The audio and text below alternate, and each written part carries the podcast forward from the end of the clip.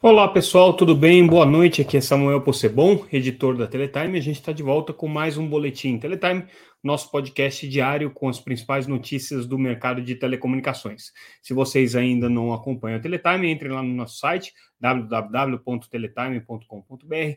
Tudo que a gente estiver comentando e noticiando aqui vocês encontram lá de maneira mais completa, mais aprofundada e também podem se inscrever gratuitamente para receber a nossa newsletter diretamente no seu e-mail. Ou ainda, se preferirem, podem seguir a Teletime pelas redes sociais, sempre como arroba Teletime News. A gente está no Twitter, no Facebook, no LinkedIn e no Instagram. Acompanhem lá, a gente está todos os dias noticiando o mercado de telecomunicações, você fica sabendo em tempo real aquilo que está acontecendo, ou pelo menos quase tempo real. Bom, vamos lá para as notícias que foram destaque nessa quinta-feira, dia 12 de maio de 2022, começando com os resultados da BrisaNet. É, agora a gente está na temporada de balanços do primeiro trimestre, várias operadoras já divulgaram, principalmente as grandes operadoras, as operadoras menores agora também estão no processo de divulgação, pelo menos aquelas que dão tratamento público né, para os seus balanços, e o destaque para a BrisaNet é, foi, é, foram as receitas do primeiro trimestre, que cresceram substancialmente, 32% foi o crescimento de receita. Ela chegou aí a uma receita total de quase 217 milhões de reais. O interessante é que esse crescimento de receita se dá basicamente pelo crescimento da própria empresa, da base de clientes, mas não pela aquisição de outras operadoras, porque a Brisanet não está nesse movimento de adquirir outras empresas concorrentes, como tem acontecido aí no mercado de provedores de acesso regionais. A Brisanet tem crescido na forma que a gente chama organicamente, que é adquirindo clientes através da competição, através da expansão das suas próprias redes. Esse crescimento de 32% da receita certamente foi puxado pelo crescimento de 66 mil clientes novos de banda larga que a Brisanet conseguiu nesse primeiro trimestre, e com isso ela conseguiu fechar é, no, no, no, no, final de março, é, 909 mil clientes de banda larga, podendo chegar até o final do ano, pelo menos essa é a previsão dela, a 1,2 milhão de acessos. É, bom, o resultado da Brisanet começa a ficar um pouquinho mais complicado quando você olha ele do ponto de vista financeiro. E aí tem dois aspectos que a gente vai destacar. O primeiro é a queda no, na, na, geração de caixa, né, na margem que a empresa tem. É, o EBITDA da empresa é, passou para o primeiro trimestre é, a ser de 77,6 milhões, né, é, é uma alta de 10% em relação ao ano passado, mas é, a margem caiu, ou seja, é, ainda que numericamente o número seja mais relevante do que foi o ano passado, isso representa é, uma, uma redução da margem de 43% para praticamente 36% aí no final de março. 43% no ano anterior para 36% no final de março desse ano. Né? É, então, existe aí uma, uma preocupação com a ampliação dos custos, com é, é, a dificuldade que a Brisanet está tendo de manter os custos sob controle é, e a margem caindo um pouco aqui. Ela teve lucro, no entanto, o primeiro trimestre foi um, um primeiro trimestre lucrativo, com um lucro aí de é, 9,5 milhões de, de reais, é, contra um prejuízo que ela havia registrado de 7,2 milhões no é, final do ano passado. Né? É, mas ela está tendo, como a gente já colocou, um crescimento de custos aqui expressivo, os custos da empresa é, cresceram no, na comparação anual quase 70%. Tá? Então, isso daqui é um, é um dado relevante aqui que a gente tem que olhar. Numericamente, é, a Brisanet uh, uh, hoje né, tem 5,1 milhões de homes passed, cobre 139 cidades, 909 mil clientes, como a gente já colocou, com a previsão de chegar a 1 milhão e 200. Né? É, isso significa que ela consegue ter um takeover rate, né, quer dizer, uma taxa de ocupação da sua rede de 17%, uma taxa razoável em comparação com outras operadoras. Agora, a gente entra no aspecto que começa a ficar mais interessante e é, mais surpreendente também na estratégia da Brisanet. Ela anunciou agora, com a divulgação dos balanços, a aquisição de equipamentos da Huawei para implementação da sua rede de 5G. Então, é a primeira operadora regional a fechar um grande acordo de fornecimento de equipamentos. Por que, que esse acordo com a Huawei é interessante? Primeiro, pelo tamanho. Tá? É um acordo de 230 milhões, segundo a, a Brisanet, isso é praticamente todo o investimento que ela está prevendo é, é, em, em, fazer né, na aquisição de equipamentos de 5G. 230 milhões de reais. O outro aspecto interessante é que é, esse foi um pagamento adiantado para a Huawei. Significa que a BrisaNet pagou à vista esse, esses recursos, né? E isso teve sim implicações para o caixa da companhia aqui. Tá? É, a BrisaNet ela praticamente teve uma redução de 50% no caixa em relação ao resultado que ela teve no trimestre anterior, né? Por conta dessa aquisição aqui, entre outros fatores, né? Então, o que, que aconteceu? A BrisaNet fez essa compra, né? É, e com isso ela, ela consumiu caixa para pagar esses recursos à vista. Isso não é muito usual. Normalmente as operadoras fazem financiamento com as próprias é, fornecedoras. Né? A Huawei, a gente sabe que financiou grande parte das operações aí no Brasil. A Oi, por exemplo, é, tinha uma, uma, uma, uma participação importante aqui de financiamento que a Huawei conseguia, né? Então, essa forma de comprar equipamentos aqui foi uma forma surpreendente. Talvez a Brisanet tenha conseguido aqui um bom desconto nos equipamentos para poder é, fazer esse investimento todo. A dívida da Brisanet, então, com isso, saltou né, 742% em um ano, né? Ela chegou agora a 624 é, milhões de reais, mais ou menos, né? É, esse é o, é, o, é o valor da dívida líquida, né? A dívida bruta é de 1 bilhão 147 é, milhões de reais, tá?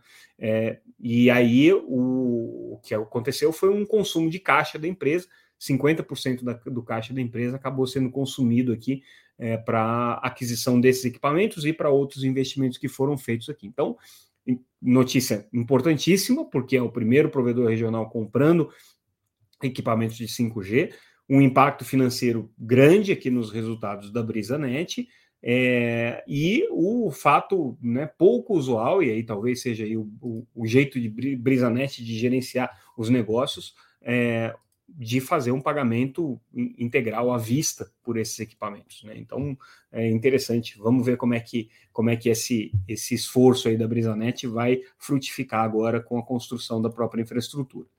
É, Outra notícia relevante do dia é com relação aos compromissos aqui que a Oi é, tem que é, cumprir para poder ter a aprovação do, da transferência de controle da Vital aprovada pela Anatel.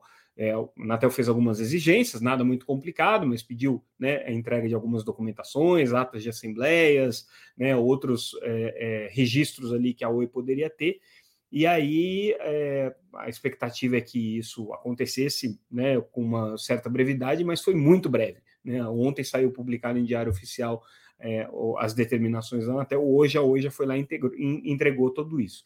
É, com isso, pelo que a gente apurou aqui, abre-se a possibilidade real de a Oi conseguir concluir esse processo de transferência do controle da Vital até o final de maio. Tá? Se isso acontecer, pode até ser que ela consiga concluir toda a, a, a, todo o desinvestimento aqui dos ativos que ela se propôs a desinvestir, é, um pouco antes até do prazo é, adicional aí para o encerramento da recuperação judicial. Então a Oi pisando no acelerador aqui para concluir logo esse processo. Segunda-feira, mudando aqui de tema, a gente tem um evento importante e a gente convida todo mundo a dar uma olhada na programação. Se entrar lá no site da Teletime, tem link, que é o Teletime Tech Digital Telco, um evento que a gente é, realiza todos os anos para discutir é, tecnologia e é, estratégias de negócio. Essa é a série Teletime Tech. O Digital Telco é o primeiro que a gente faz focado na parte de transformação digital das operadoras de telecomunicações, como que elas estão se transformando. A gente vai ter é, um, uma sequência aqui de, de, de palestrantes é, muito relevante. Vamos ter a participação é, dos principais executivos da área de transformação digital da TIM, da Claro, da Oi, da Algar, e vamos ter também a participação é, de empresas como a Brisa, né, como a, a Vital, é, como a Vero, vamos ter a participação também de fornecedores como a F5 e a Huawei, discutindo como que as operadoras estão passando por processo de transformação digital. É um tema bem relevante, bem interessante, vale a pena vocês né, ficarem ligados nesse assunto, porque isso tem repercussões para a forma como as operadoras atendem consumidores, tem repercussão para a forma como é, elas planejam as suas redes, como elas ofertam serviços, então é, esse é um tema que a gente resolveu explorar no Teletime Tech, vai acontecer na próxima segunda-feira, no modelo digital, é, dia 16 de, de maio.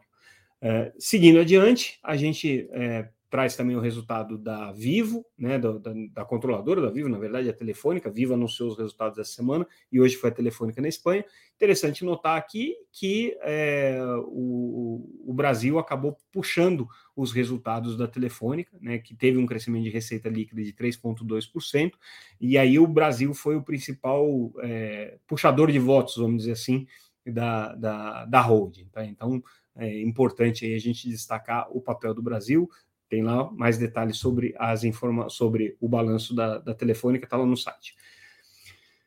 Unifique anunciou o balanço ontem, hoje fez alguns comentários no mercado. Basicamente, o que eles disseram é que eles estão com um foco muito grande no Rio Grande do Sul. Então, onde eles acreditam que eles podem crescer, inclusive adquirindo novos consumidores, novos, novas operações, com, portanto, novos consumidores, é no Rio Grande do Sul. É ali que a empresa está centrando agora os seus esforços.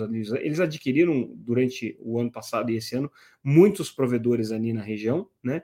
E agora estão é, colhendo os frutos, né? Porque isso pode trazer para eles um, um, um, crescimento de 150 mil clientes, né? É, e é, agora a, a, expectativa da Unifique é comprar mais operações ali no Rio Grande do Sul. Claro que existe uma nova realidade de preço, uma nova realidade de mercado, mas eles continuam com um apetite para a região. Tá? Essa aqui é a notícia é, da Unifique do dia de hoje. É, outra notícia importante também, mais uma parceria entre o setor financeiro e o setor de telecomunicações. A Algar Telecom anunciou uma parceria com o banco BS2 Nesse caso aqui é para oferta de crédito, conta digital, adquirência, investimentos, é, câmbios, seguros, tudo isso oferecido para os clientes da Algar, então de maneira integrada, né? É, e isso permite com que a Algar diversifique seu portfólio de serviços, obviamente ela tem um benefício para cada cliente conquistado e também para o banco BS2 é, ampliar a sua presença junto à base da Algar. Essa notícia aqui, então, é só reforça a tendência que a gente já tem visto de operadoras de telecomunicações fazendo parcerias ou desenvolvendo seus próprios serviços financeiros. Né? Todas elas estão indo aí por essa toada. É, a gente traz também a cobertura de mais uma audiência que aconteceu é, na, no que a gente chama né, de, de comissão é, de juristas é, para discutir é, é, inteligência artificial no Senado, né, a comissão juristas do Senado, eles estão discutindo já um ciclo de palestras aqui importante, e hoje o tema é, em discussão foi é, o uso de inteligência artificial e como que isso pode criar vieses racistas e discriminatórios na análise da informação. Então, é, uma série de especialistas aqui no tema debateram esse assunto. Isso é importante porque vai subsidiar o trabalho que o Congresso está fazendo de desenvolver um marco legal para a inteligência artificial, que é uma coisa que é uma discussão importante para o Brasil, é, muito complexa e que é, é o Senado, antes de é, aprovar a legislação, está se debruçando pesadamente sobre isso para poder entender quais são as implicações de cada uma das questões que estão colocadas aí nos debates sobre essa nova, esse novo marco legal. E aí a gente finaliza com um ponto de vista, um artigo que a gente traz do nosso colunista Omarson Costa, ele comenta é, os resultados recentes da Netflix e o que, que isso significa dentro da guerra do streaming. Interessante esse artigo, porque o que ele analisa são as possibilidades de alternativas é, que o Netflix tem a seguir, seja na venda de publicidade, seja abordar conteúdos esportivos, seja é, diversificar os seus conteúdos com novela, né? mas é, o cenário competitivo para a Netflix está muito difícil e muito diferente do que costumava ser alguns anos atrás. Então, a tendência é que a Netflix seja mais desafiada, vá passar por um processo de corte de custos ou pelo menos de otimização de investimentos. É, o Omarson é uma pessoa é, que está numa posição muito interessante para falar sobre esse assunto, porque ele foi executivo da Netflix aqui no Brasil, é um dos maiores especialistas brasileiros em streaming, então eu recomendo é, quem tem interesse nesse assunto, é, dá uma lida nesse artigo do Omarson, porque está muito bom realmente. É, e com isso, pessoal, a gente é, encerra o nosso boletim de hoje, a gente fica por aqui. É, lembrando que sexta-feira, é, dia 13, Normalmente, sexta-feira 13, né? É, não por isso, mas normalmente a gente não faz o nosso podcast, a gente não faz o nosso boletim. Acontecendo alguma coisa excepcional que justifique eu atrapalhar sexta-feira 13 de vocês, eu volto aqui, mas é, por enquanto a gente é, tem um encontro marcado na próxima segunda-feira. Vai ter muita notícia importante na segunda e também tem a cobertura do Teletime Tech Digital Telco, que eu já mencionei, um evento bem interessante para quem acompanha a transformação digital no setor de telecomunicações. Não estamos falando de transformação digital de outros setores, mas sim das operadoras. Então, bem interessante aí para pequenos operadores, médios operadores que estão buscando também formas de se transformar digitalmente. Então, a gente encerra. É, uma boa noite para vocês. Mais uma vez, obrigado pela audiência e até breve. Até mais, pessoal.